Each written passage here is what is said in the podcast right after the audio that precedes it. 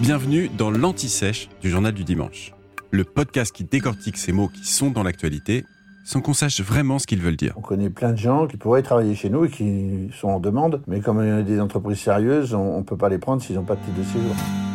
Au fait, qu'est-ce qu'un titre de séjour?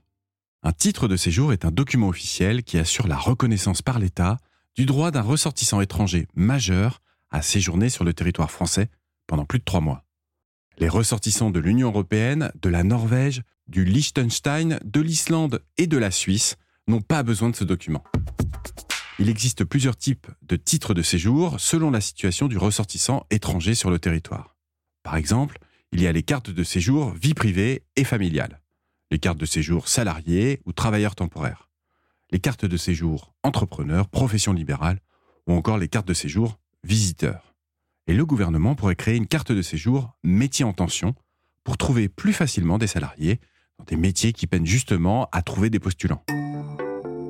Les titres de séjour sont délivrés par les préfets de chaque département et peuvent être annuels, pluriannuels ou avec un maximum de 10 ans, tous renouvelables. Un titre de séjour de 10 ans, c'est ce qu'on appelle une carte de résident.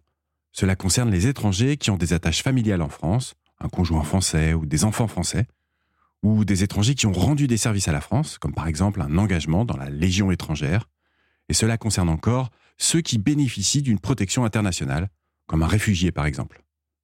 Le titre de séjour permet d'accéder aux aides de l'État pour les personnes immigrées, allocations financières, mais aussi sécurité sociale. Et enfin, il est obligatoire. Dans le cas d'un contrôle, le ressortissant étranger sera considéré en situation irrégulière s'il ne dispose pas de ce titre et encourt donc des sanctions ou une expulsion du territoire. En 2021, 270 925 titres de séjour ont été délivrés selon les premières estimations du ministère de l'Intérieur.